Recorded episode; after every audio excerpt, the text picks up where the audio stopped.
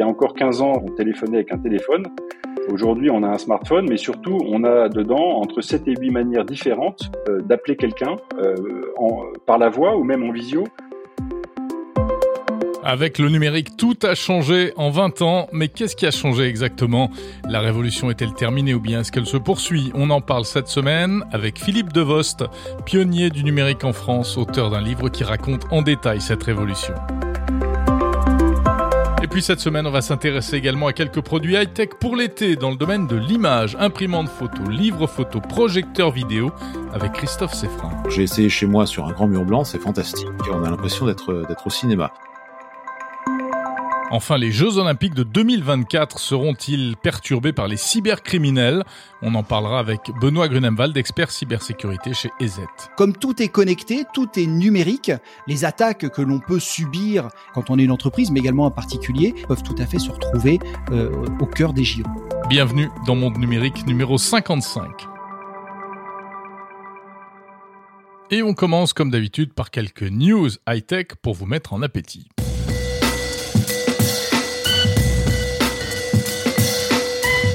Avec euh, cette question, est-ce que Facebook et Instagram euh, vont cesser de fonctionner cet été en Europe? Alors ça paraît improbable comme ça, mais pourtant c'est bien ce qui pourrait arriver si une solution n'est pas trouvée rapidement par le groupe Meta pour répondre euh, aux injonctions européennes. Alors, quel est le problème? Eh bien, le problème, c'est celui du transfert de données entre l'Europe et les États-Unis. Et oui, chaque fois que vous utilisez Facebook ou Instagram, vos identifiants, vos données de connexion, etc., sont transférés vers le siège du groupe aux États-Unis, en Californie, puisqu'il s'agit de plateformes américaines. Là-bas, on centralise toutes ces données euh, et on fait travailler des algorithmes, ce qui sert notamment euh, pour les publicités ciblées. Mais en ce moment, on le sait, rien ne va plus entre les États-Unis et l'Europe sur la question des données.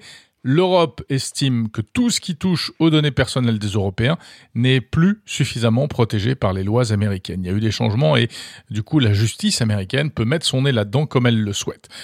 Petit à petit, l'Europe est donc en train de fermer le robinet à données. Elle a déjà mis au, banc euh, Google Analytics, l'outil de Google qui sert à mesurer l'audience des sites web, qui a été déclaré quasiment euh, hors la loi par euh, la CNIL, la Commission nationale informatique et liberté en France. Et cette fois, c'est donc Arrow sur les réseaux sociaux. Et là, c'est la CNIL irlandaise qui s'en mêle et qui se fait menaçante. Et oui, puisque les GAFAM ont leur siège euh, européen en Irlande. Selon un article récent du site Politico, la CNIL irlandaise a donc l'intention d'empêcher le groupe Meta, maison mère de Facebook et Instagram, d'envoyer ces fameuses données vers les États-Unis. Et donc potentiellement, ce sont tous les services Meta, euh, pas seulement d'ailleurs Facebook et Instagram, mais également euh, Oculus, WhatsApp, etc., qui pourraient avoir des problèmes. Si aucune solution technique ou juridique n'est trouvée rapidement, eh bien cette menace pourrait peut-être perturber l'utilisation de ces services dans les prochaines semaines dans les pays européens. Meta, justement, est aussi dans l'actualité pour une autre raison. Le groupe de Mark Zuckerberg est en train d'abandonner complètement son fameux projet de crypto-monnaie. Rappelez-vous, c'était en 2019, Facebook avait annoncé qu'il voulait créer une monnaie virtuelle nommée Libra. Puis tout le monde lui était tombé dessus, notamment euh, les instances financières, des États, etc., de peur que se développe une économie hors sol hein, qui garantirait l'anonymat et qui profiterait surtout aux réseaux terroristes ou mafieux. Alors le projet a été un peu amendé, il a évolué, Libra, euh, la monnaie, est devenue Diem, et le portefeuille euh, numérique Calibra est devenu Movi. Mais malgré ces changements nom, ça n'a pas empêché que le projet se délite petit à petit. Euh, ses créateurs ont même quitté Facebook, qui entre-temps est devenu Meta, comme par exemple le français David Marcus, et aujourd'hui, Meta annonce qu'il va débrancher le portefeuille Movi à compter du 1er septembre. Donc, malgré sa toute-puissance, le groupe de Mark Zuckerberg n'a pas réussi à imposer son projet, et donc Meta va devoir se creuser la tête pour éventuellement trouver autre chose afin d'alimenter la future économie du métavers, parce que c'était ça aussi, au fond, un petit peu l'idée. Bon, les cryptos, on en reparlera d'ailleurs tout à l'heure avec mon invité Philippe Devost, qui pense, lui, que les crypto-monnaies, eh bien, c'est sans doute l'une des plus grandes révolutions, malgré tout, liées au numérique.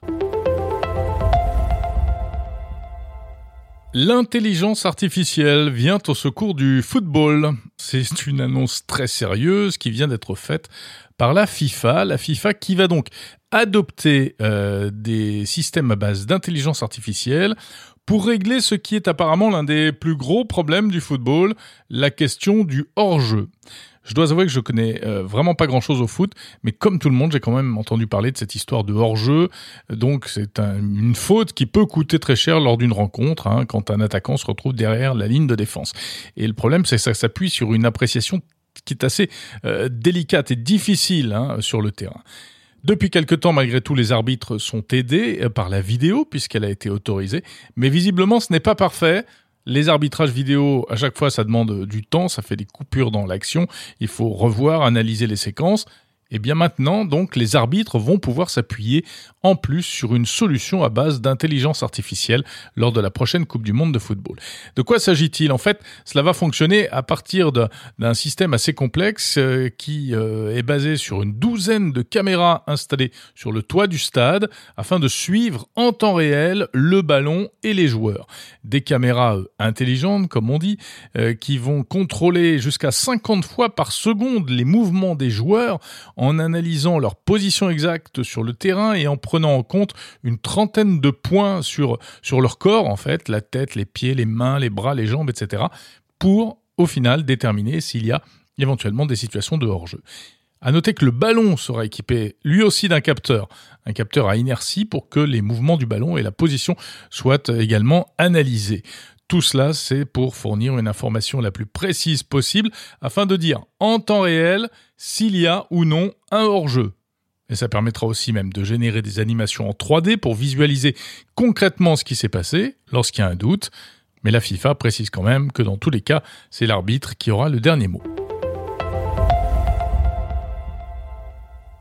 Si vous utilisez un assistant vocal à la maison et que vous avez l'habitude euh, de vous en servir pour allumer ou éteindre les lumières, euh, écouter la radio ou connaître la météo, vous êtes peut-être comme moi et vous avez le plus grand mal à vous en passer. Du coup, lorsqu'il n'y en a pas, vous vous sentez un peu perdu. Par exemple, dans les chambres d'hôtel. Et oui, quand on arrive dans un hôtel, euh, il y a plein de choses qu'on ne connaît pas. On ne sait pas forcément quels sont les horaires du petit déjeuner. On ne sait pas si la salle de sport est ouverte. Euh, on ne sait pas surtout où se trouvent les interrupteurs pour allumer les lumières, pour régler la clim ou le chauffage. Alors Amazon a pensé à tout ça et euh, vient de lancer en France une solution qui s'appelle Alexa Smart Properties for Hospitality, en gros en français Alexa pour l'hôtellerie. C'est donc destiné, comme son nom l'indique, aux hôteliers Alexa, tais-toi. Pour leur permettre d'installer des enceintes connectées dans les chambres. Des enceintes auxquelles les clients vont pouvoir s'adresser pour demander des informations précises sur l'hôtel dans lequel ils se trouvent. Comme par exemple les horaires du petit déjeuner, l'emplacement de la salle de sport, appeler le, room service, demander, euh, demander du savon, connaître le code Wi-Fi, contacter la conciergerie, etc. Et même si l'hôtel était équipé d'appareils connectés, eh bien, euh, ça permettra de piloter les lumières, les thermostats, les stores, la télé, etc., etc. Sans oublier bien sûr la musique et la radio, ainsi que les jeux, euh, qui sont aussi euh, assez utiles avec ces enceintes connectées. Et il y aura même, dans certains hôtels, des programmes de gymnastique ou de méditation. Alors, un hôtel pour commencer est équipé à Paris. Il s'agit de l'hôtel Pullman Paris Tour Eiffel. Et bien sûr, je vous vois venir car vous allez vous dire, oh là là, un micro dans ma chambre d'hôtel. Voilà de quoi s'inquiéter. Alors, il faut noter que Amazon offre euh, avec sa solution euh, une palette de réglages pour que les données collectées euh, soient uniquement des statistiques anonymes sur les usages afin de permettre de savoir par exemple si les clients utilisent plutôt l'assistant pour écouter de la musique ou pour s'informer sur les services de l'hôtel. Il est prévu également que ces données soient effacées au bout d'un certain temps et bien sûr, les clients peuvent choisir de ne pas utiliser ces assistants en appuyant sur le bouton qui coupe le micro. Mais le fait est que si cette initiative est plutôt séduisante quand on est adepte des assistants vocaux, eh bien, euh, les hôteliers ont quand même intérêt à bien clarifier les choses, à être extrêmement transparents auprès de leurs clients s'ils veulent éviter des ennuis.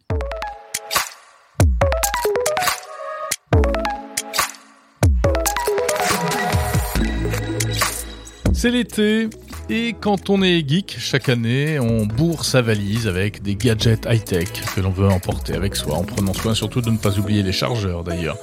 Personnellement, cette année, je pense que je vais opter pour la traditionnelle enceinte connectée, mais aussi pour les lunettes avec caméra et haut-parleurs intégrés pour écouter les podcasts sur la plage, sans oublier la liseuse incontournable.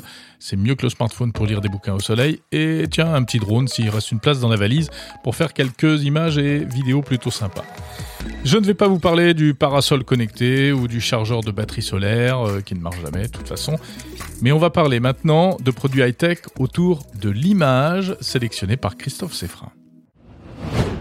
Bonjour Christophe Seffrin. Bonjour Jérôme. Journaliste high-tech à 20 minutes que l'on retrouve régulièrement dans Monde Numérique pour euh, découvrir des produits high-tech qui te passent entre les mains. On parle d'image cette semaine avec euh, trois produits euh, et notamment une petite imprimante qu'on peut emporter avec soi en vacances pour imprimer ses photos. Absolument. Euh, j'ai pu tester l'Instax Link Wide de Fujifilm. Alors Fujifilm, on connaît les imprimantes et les appareils photo Instax. Là, c'est selon moi l'un des modèles les plus aboutis parce qu'il prend des photos en grand format. On peut imprimer en grand format, soit 62 par 99 mm ça devient un format intéressant pour mettre dans des albums, pour accrocher, etc., etc. Oui, c'est plus les petites vignettes timbre-poste comme on a eu à un moment. Voilà, qui sont vraiment réservées pour euh, pour les jeunes avec les, les, petits appareils photo euh, très très plastiques et colorés et un petit peu même euh, encombrants. Là, ça fonctionne avec tous les appareils photo Bluetooth, mais surtout les smartphones, et c'est ça l'intérêt. et on s'y connecte sans fil très simplement, et on peut, à travers une application, sélectionner ses photos, mais aussi les personnaliser. Fujifilm propose trois filtres, monochrome, sépia ou automatique, mais aussi des tonnes d'émoticônes euh, qui sont en embuscade pour euh, pouvoir euh, hum. animer animer ces photos. Ça m'a bien plu parce que bah, d'abord c'est très simple d'emploi et puis il y a aussi une très très belle qualité d'impression et ça c'est vraiment à souligner. Euh, c'est pas du tout le cas par exemple des, des imprimantes qui utilisent la technologie qui s'appelle Zinc qui sont assez assez médiocres. Et là il y a un petit truc qui est très sympa, c'est qu'on peut associer aux photos imprimées un petit QR code euh, grâce auquel on pourra renvoyer euh, soit du texte, soit un message écrit ou un message audio. Alors l'été, c'est peut-être le moment de, de faire des rencontres, de, de tomber amoureux et d'enregistrer quelques quelques paroles avec euh, son ou ça dulciné. Et ben voilà, en scannant après le petit QR code sur la photo, on pourra réentendre ces instants un peu un peu magiques. Voilà, ça c'est Link Stax Link Wide de Fuji. Elle est vendue 130 euros et chaque photo revient à 85 centimes d'euros. Deuxième produit high-tech, euh, Christophe, bah, c'est, on est un petit peu dans le même esprit, euh, image et son, et avec un produit qui est euh, totalement original. Hein. C'est une espèce de, livre photo audio. Oui, j'ai pu rencontrer une jeune créatrice française qui s'appelle Vanessa Burig. Elle a fondé une société qui s'appelle Akasha Édition. Elle a eu l'idée d'un livre photo audio. Alors jusqu'à présent, dans des livres photos, on pouvait euh, accéder à du son grâce à des QR codes. Là, Vanessa veut absolument pas de QR code. Elle veut un produit qui soit pérenne dans le temps. Donc, on peut sur son site euh, se constituer un livre photo euh, qui va faire 120 pages, mais aussi associer à chaque page de ce livre photo de l'écoute. Euh, et chaque livre photo peut contenir jusqu'à 33 heures d'écoute. Alors son truc, euh, que je l'ai dit, c'est pas c'est pas le QR code pour euh, pour scanner et entendre une voix par exemple, mais mhm. c'est une carte SD. Vanessa veut des produits qui puissent durer dans le temps et elle propose ainsi d'enregistrer pour chaque page de l'audio et son logiciel après intégrera le son à une carte SD qui vous sera fournie avec le livre photo imprimé, mais aussi et surtout une base d'écoute, un device, un objet électronique, qui fait un peu office de, de, de, de lecteur comme un, comme un baladeur MP3. Il y a des touches play, pause, skip, etc. On peut ainsi tourner les pages comme si on changeait de morceau de musique sur, sur un baladeur et écouter le son associé à chaque page. C'est un très chouette projet euh, qui m'a qui m'a beaucoup séduit.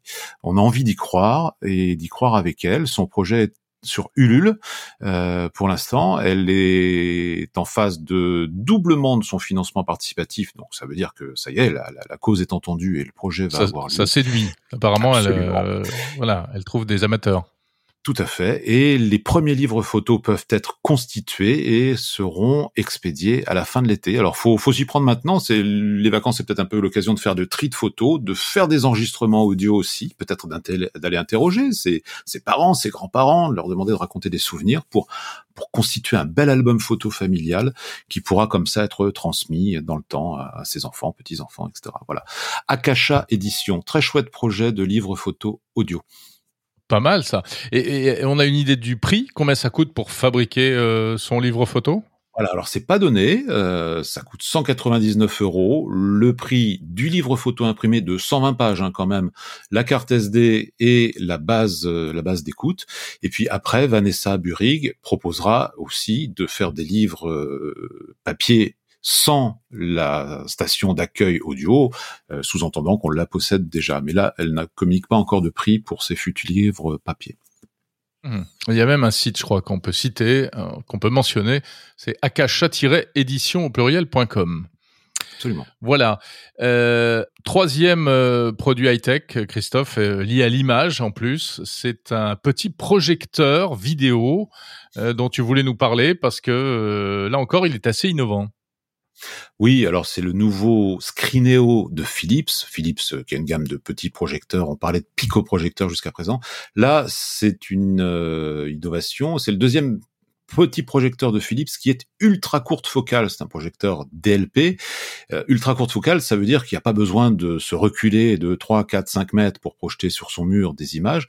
On peut placer ce projecteur euh, juste devant un écran ou un mur blanc pour obtenir des images qui vont de 38 cm de diagonale jusqu'à 2 mètres de diagonale. Alors j'ai essayé chez moi sur un grand mur blanc, c'est fantastique. On a l'impression d'être d'être au cinéma. Euh, le screen c'est assez lumineux. Bah justement, c'est là où j'allais en venir. Sa luminosité ah. n'est que entre guillemets de 400 lumens. Euh, un vrai vidéoprojecteur pour avoir une image très lumineuse, faut compter à peu près 2000 lumens. On en est loin. Euh, ça veut dire qu'il faudra faire le noir, la pénombre dans la pièce, lorsque l'on utilisera ce projecteur qui est Full HD et HDR10. Euh, un autre petit bémol, euh, il y a des projecteurs sur le marché qui intègrent directement des solutions comme Chromecast de Google qui permettent d'accéder tout de suite à euh, des plateformes d'applications. là, par contre, il faudra soit lui ajouter une clé Chromecast ou un Fire Stick d'Amazon, par exemple, ou encore l'Apple TV d'Apple pour pouvoir le connecter directement à un système applicatif. Pour avoir des, sources, en fait, des, contenus à regarder.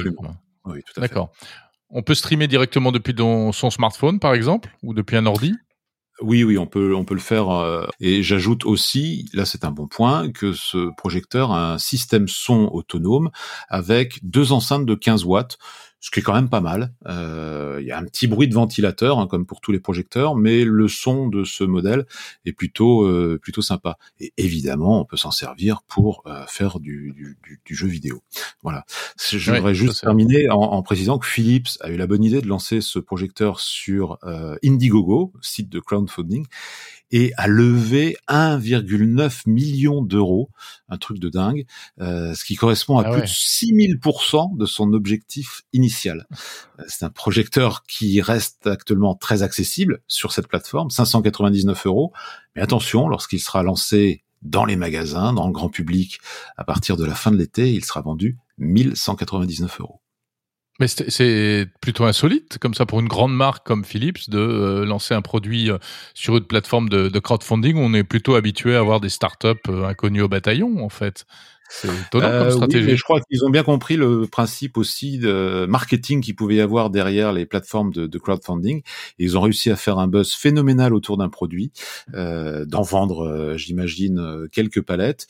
Et maintenant, le produit va sortir dans le dans, dans les dans les magasins à la rentrée en ayant entre guillemets déjà fait sa pub. D'accord. Ok, très bien. Donc petit projecteur courte focale, euh, on le rappelle, il suffit de le mettre vraiment euh, au quasi quasiment au pied du mur. On n'est pas obligé de l'installer euh, au fond de la pièce hein, pour que ça, marche. Exactement. C'est étonnant. 38 cm de diagonale à 20 cm de distance, et quand je parlais de 2 mètres de diagonale, c'est à 30 cm de distance. Donc c'est vraiment sur un coin de table de, de devant son le mur de son salon. Pas mal, pas mal. Scrineo U4 Eh bien, super. Merci beaucoup, Christophe Seffrin, pour euh, ces bonnes idées de produits high-tech. Euh, alors, c'est soit pour l'été, soit pour après l'été, peut-être. Euh, oui, en tout cas, on pourra les garder pour s'en servir après l'été, bien évidemment. Merci beaucoup, Christophe Seffrin, journaliste high-tech à 20 minutes.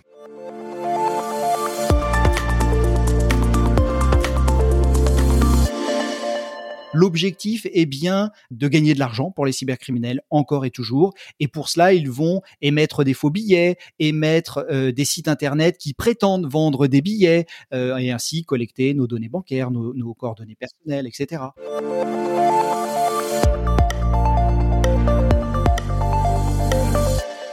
Et nous retrouvons Benoît Grunemwald. Bonjour Benoît. Bonjour Jérôme expert cybersécurité chez EZ, partenaire de Monde Numérique. On se retrouve tous les mois, Benoît, pour décrypter une actualité euh, liée à la cybersécurité. On va parler des Jeux Olympiques. Ce sera en 2024 et euh, d'ores et déjà, eh bien, c'est un événement qui se prépare également sur le front de la cybersécurité car on sait que les, les grands rendez-vous comme ça, euh, ça attire énormément euh, eh bien les, les cyber-attaquants. Pour preuve, ce qui s'est passé pas plus tard que l'été dernier à Tokyo, on peut peut-être d'abord parler de ça, hein.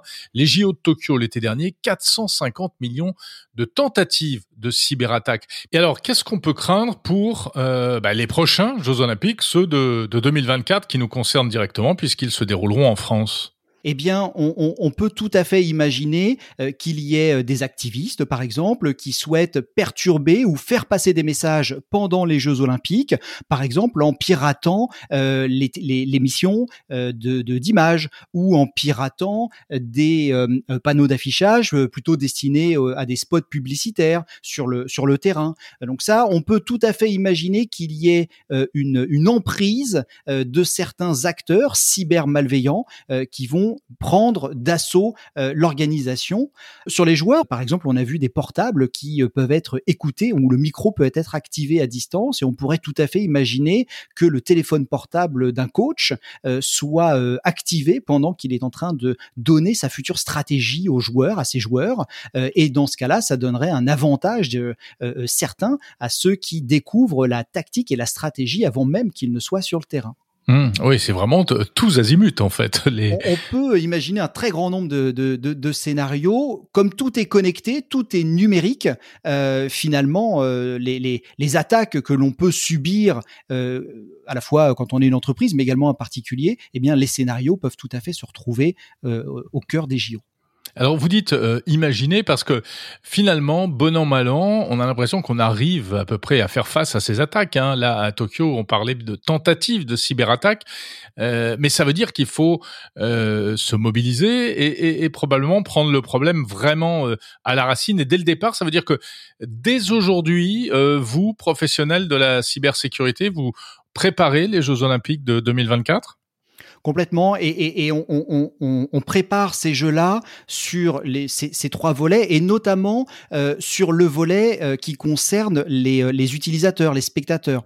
Parce qu'on sait que tout grand événement, on l'a vu avec euh, la pandémie, avec la Covid, euh, on le voit à chaque fois qu'il y a un événement qui est soit local, mais, mais très apprécié, par exemple des, des coupes de foot, souvent des, des grandes réunions ou des concerts phares, et, et bien les spectateurs sont visés en premier lieu. L'objectif est bien de gagner de l'argent pour les cybercriminels, encore et toujours. Et pour cela, ils vont émettre des faux billets, émettre euh, des sites internet qui prétendent vendre des billets euh, et ainsi collecter nos données bancaires, nos, nos coordonnées personnelles, etc.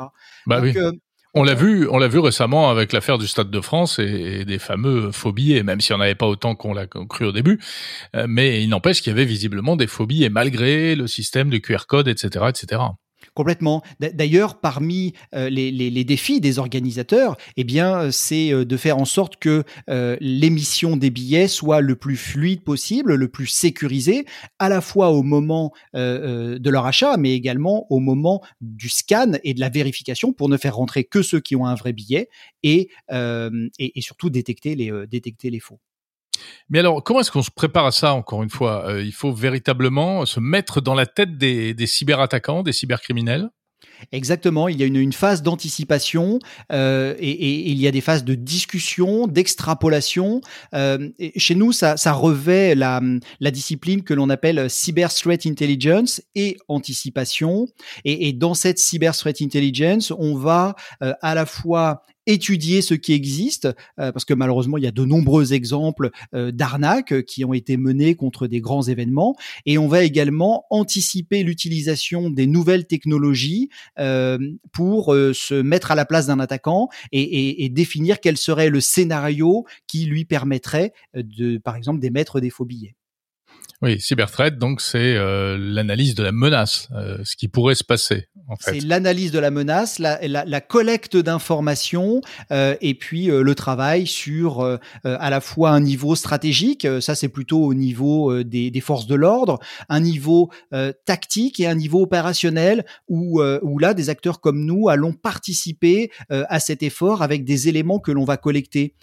Ce qu'il faut savoir, c'est que lorsqu'il y a une, une menace qui est en préparation, par exemple euh, créer un faux site web qui va vendre des billets pour les JO, euh, ça peut pas se faire en deux secondes. Ce qui veut dire que l'attaquant doit monter son site internet, le créer, se renseigner, euh, louer. Alors bien sûr, il va louer avec des cartes bancaires frauduleuses, etc. Mais il va quand même louer un espace de stockage sur internet.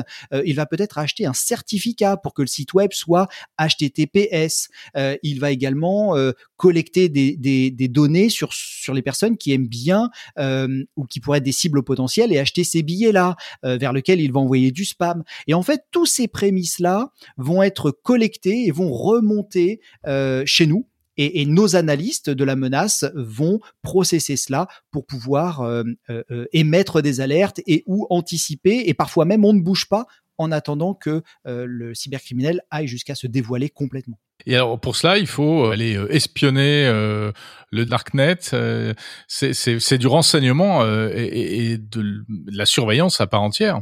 Exactement. Et, et, et, il y a plusieurs disciplines euh, comme euh, les forces de l'ordre euh, où le métier du renseignement euh, va travailler sur le terrain et aller écouter des personnes vraiment de, de, visu, infiltrées. donc ça, c'est effectivement aller dans le, dans le darknet, sur les forums, poser des questions ou au contraire se faire discret. Et puis, il y a des, des, des collectes d'informations qui vont se faire à des points beaucoup plus globaux. Et, et, puis, il y a aussi des tendances telles que l'utilisation de certains certains logiciels et ou le repérage de certains développements spécifiques pour euh, ce type de, d'événements. Et si on n'arrive pas à les bloquer, euh, quelles conséquences pour nous euh, et pour les spectateurs potentiels de, de, des JO Est-ce que ça veut dire que euh, il faudra encore une fois se montrer prudent, faire attention à ne pas aller acheter ses billets n'importe où, se méfier des Est-ce qu'il y aura des rançongiciels spéciales Jeux Olympiques d'après vous? Alors, les, les rançongiciels sont plutôt destinés aux, entreprises qui ont les capacités de payer. Euh, on, s'aperçoit que les, les, techniques sur euh, le particulier est plutôt euh, euh, lié aux sept péchés capitaux, euh, avec l'envie, euh, la luxure, etc. Et, et que effectivement, on va être très très fortement appâté pour essayer de nous emmener dans des mondes parallèles où, où, les billets seront moins chers, où les billets seront encore disponibles même quand il n'y en a plus, où on pourra regarder en streaming et gratuitement l'intégralité de la rediffusion des JO. Et effectivement, c'est ce type de de, de, de j'allais dire pot de miel, c'est ce qu'on utilise nous en tant que, que défenseurs ouais. pour, pour attirer, appâter les, les attaquants et leur faire croire qu'ils sont rentrés au bon endroit. Euh, finalement, les attaquants font la même chose avec nous. Hein, ils nous promettent monts et merveilles euh, et, et, on a fortement envie de, de cliquer et de bien souvent payer euh, moins cher, par exemple, des billets qui, qui, qui seraient par exemple plus disponibles. Ouais, donc donc se méfier euh, des billets euh, à prix cassé ou, ou des billets proposés alors que normalement il n'y en a plus, etc. Et des fausses informations, encore et toujours. Encore et toujours. Bref, vous avez du pain sur la planche. Merci Benoît Grenemwald, expert cybersécurité chez EZ.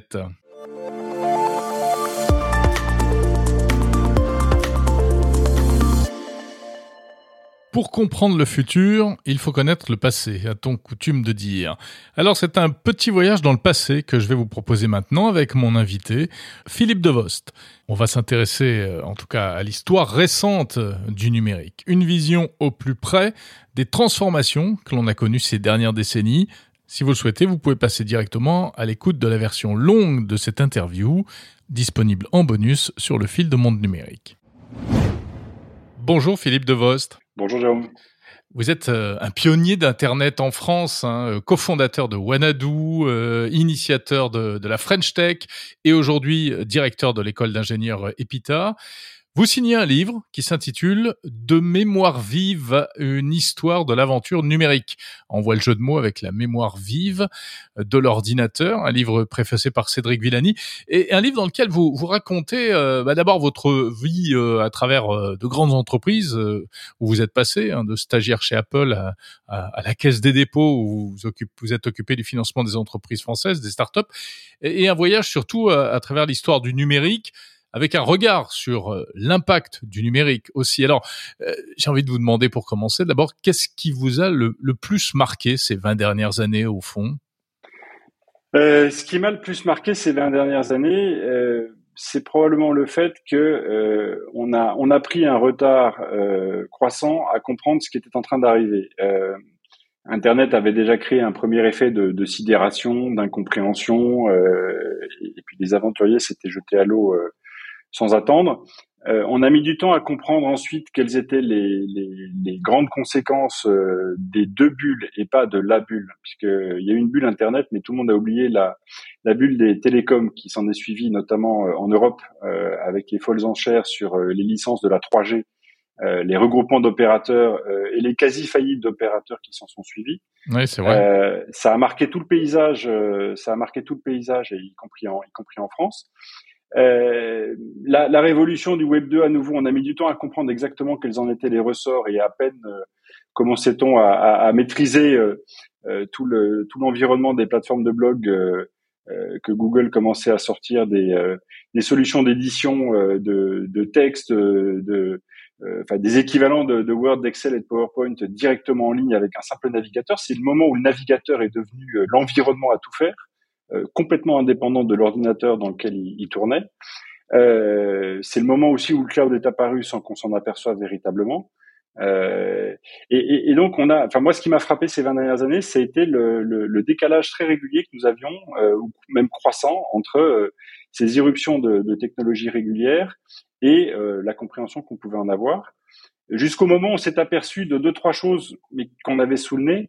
la première étant que l'ensemble de nos gestes et de nos interactions avec un smartphone étaient décidés de manière unilatérale euh, par de toutes petites équipes, euh, pour la plupart situées entre San Francisco et San José, euh, avec parfois, je ne sais pas si vous vous souvenez, des, des, des, ruptures dans le dans le design euh, de, de, certaines versions d'iOS, par exemple, mais ça a été le cas pour Android, ou simplement parce que quelques-uns avaient décidé que c'était mieux que vous interagissiez désormais d'une autre manière avec votre contenu, bah, on vous forçait à perdre vos habitudes et à utiliser des choses différemment, alors qu'au fond, vous n'aviez rien demandé. Hum, vous, pensez à euh, quoi là précisément? Euh, ben, alors l'exemple le plus connu c'est euh, l'abandon après le décès de Steve Jobs de toutes les métaphores d'icônes qu'il y avait sur l'iPhone, ce qu'on appelait le skeuomorphisme, où votre répertoire ressemblait à un carnet d'adresses, votre agenda ressemblait à un agenda, et, vous aviez votre bloc-notes ressemblait à un bloc-notes avec une feuille déchirée, etc. et où subitement voilà les choix d'interface ont changé, les applications parfois ont changé d'usage aussi. Euh, et donc les points de repère des utilisateurs ont changé, euh, sans nécessairement qu'ils comprennent tout de suite pourquoi c'était euh, entre guillemets pour leur bien, et surtout sans qu'on qu'on s'aperçoive que bah, un toute petite poignée, encore une fois, d'ingénieurs avait décidé de ce qui était pour le bien de dizaines de millions d'autres utilisateurs. pour moi, il y a un autre, il y a un autre marqueur de, de, de, ces mêmes phénomènes qu'on a mis du, du temps à, à comprendre, euh, c'est quand on s'est réveillé euh, il y a quelques années euh, très très préoccupé du fait de redécouvrir que Taïwan était au fond très très près de la Chine continentale, beaucoup plus près que ce qu'on avait imaginé ou oublié, et puis que d'autre part, bah, Taïwan était concentré dans les mains d'un tout petit nombre d'entreprises, l'essentiel, voire la quasi-totalité de la production de semi-conducteurs qui de qui jusque-là étaient jugés comme étant des objets inintéressants, en tout cas bah, des choses qui existaient donc dont on pouvait se servir, sans comprendre qu'il était pas mal dans certains cas d'être capable de continuer à comprendre comment elles fonctionnaient et surtout de continuer à les produire. Euh, et, et, dans ce cas-là, un peu comme dans le cas, si on pourrait prendre un dernier exemple qui est celui de la, la bascule euh, de l'ensemble du monde des télécommunications vers le monde d'Internet. Euh, il y a encore 15 ans, euh, on téléphonait avec un téléphone. Aujourd'hui, on a un smartphone, mais surtout, on a dedans entre 7 et 8 manières différentes euh, d'appeler quelqu'un par la voix ou même en visio, si bien que le sujet est devenu, d'une certaine manière, de savoir sur quel canal euh, j'ai eu ma dernière conversation avec vous et du coup s'il convient que je vous appelle sur Signal ou sur euh, Telegram ou sur euh, Facebook Messenger, sachant que tous ces services sont équivalents, mais que la manière de vous joindre du coup s'est démultipliée. C'est devenu des applications et, et on l'a pas on l'a pas vraiment vu venir et les opérateurs l'ont vu venir un peu tard et en ont fait les frais. Ouais, mais aujourd'hui, c'est vrai qu'on a le plus grand mal à, à, s'y retrouver parfois après avoir vu apparaître une notification et puis on ne sait pas où elle est passée. Euh, Microsoft avait essayé de régler ce problème avec euh, Windows Phone en fédérant tous les canaux de communication. Mais bon, on sait euh, le destin de Windows Phone hein, qui a disparu du radar. Il y avait eu aussi, je ne sais pas si vous vous souvenez, Jérôme, euh, cette, cette, application qui s'appelait Adium, euh, dont l'icône était un petit canard vert et qui à l'époque fédérait dans une seule interface utilisateur sur votre ordinateur euh, vos messageries instantanées, que ce soit AOL Instant Messenger, que ce soit ICQ, euh, vous savez la petite la petite fleur verte avec un pétale jaune, oui. que ce soit que ce soit euh, euh, d'autres d'autres applis euh, de messagerie instantanée d'époque, il y avait Jabber, il y avait il y avait des protocoles qui étaient standards et ils avaient essayé de tout regrouper dans une seule interface et puis progressivement les, géants qui ont émergé ont fermé ces accès et ont, repris pour eux la maîtrise de leurs interfaces utilisateurs et, et de leurs utilisateurs en général. Mmh. Vous dites dans votre livre, Philippe Devost, la révolution numérique est achevée. Euh, vous, vous, êtes bien sûr de ça? Si on parle de l'accès pour la quasi-totalité des humains euh, à une puissance de calcul quasi infinie qui tient dans la main, euh, les, les, jeux sont faits, euh, les acteurs en présence et les, les, grandes plateformes en présence sont installées, et il est très difficile d'imaginer euh, un déplacement de ce jeu d'acteurs ou une réouverture de ce jeu, en tout cas euh, dans les dans les dix ans qui viennent. Les positions qui sont tenues sont maintenant très solides. Donc ça, l'atteinte euh, de cette puissance infinie dans la main de chacun, elle est elle est, elle est derrière nous. Si on regarde la manière d'organiser le graphe social euh, et de permettre à des euh, à des à des utilisateurs d'échanger entre eux, d'organiser leur communauté ou bien de passer d'utiliser des modes plus orientés vers la diffusion. Euh, je pense que les positions sont là, aussi établies pour, pour un certain temps. En tout cas, il y a, y a, plus de, de, grands changements de paradigme à attendre.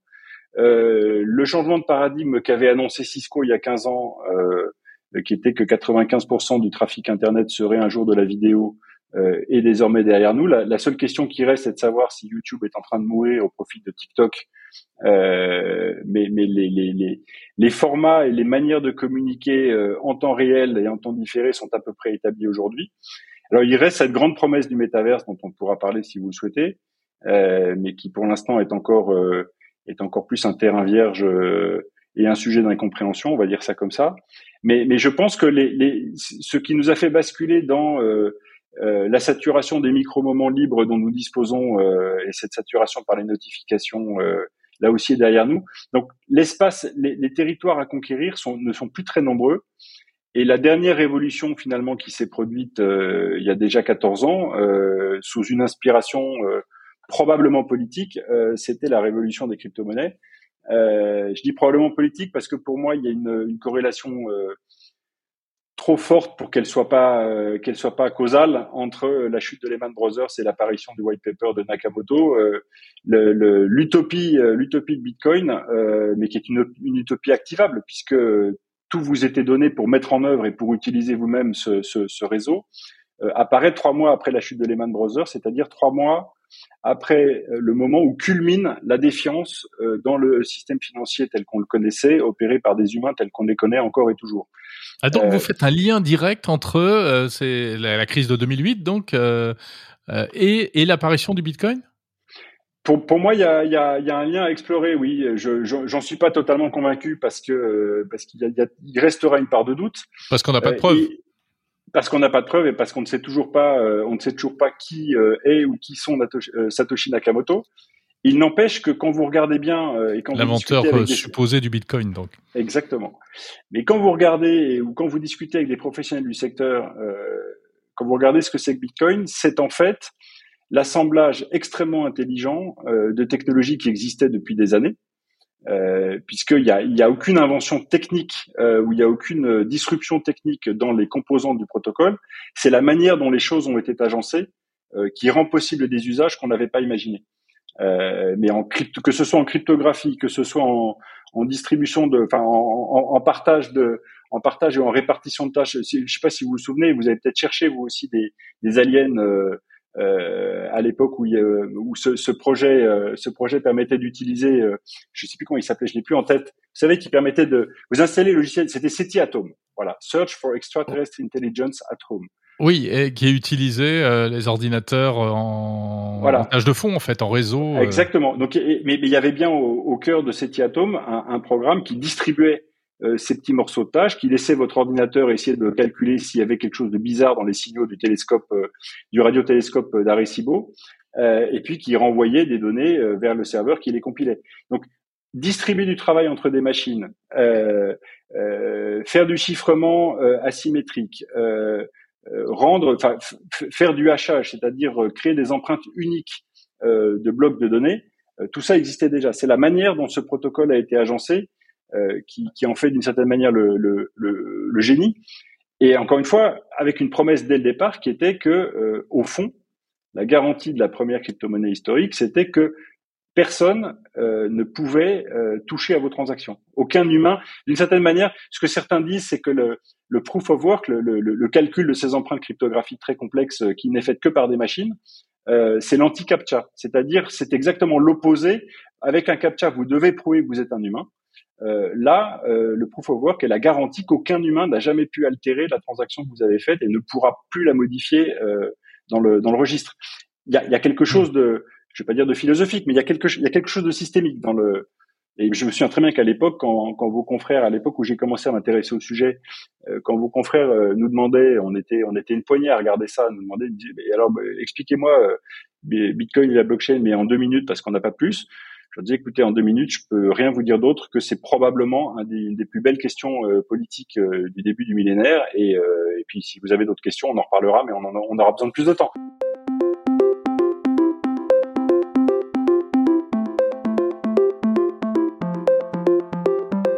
Merci à Philippe Devost, directeur général de l'EPITA, auteur du livre De mémoire vive, une histoire de l'aventure numérique aux éditions Première Partie. Et si vous le souhaitez, vous pouvez écouter la suite de cette interview, euh, disponible en bonus sur le fil de Monde Numérique. Euh, si vous lancez l'épisode pour aller directement à la suite, il suffit de cliquer sur le chapitre euh, Europe, situé à environ 13 minutes. Voilà, vous savez tout.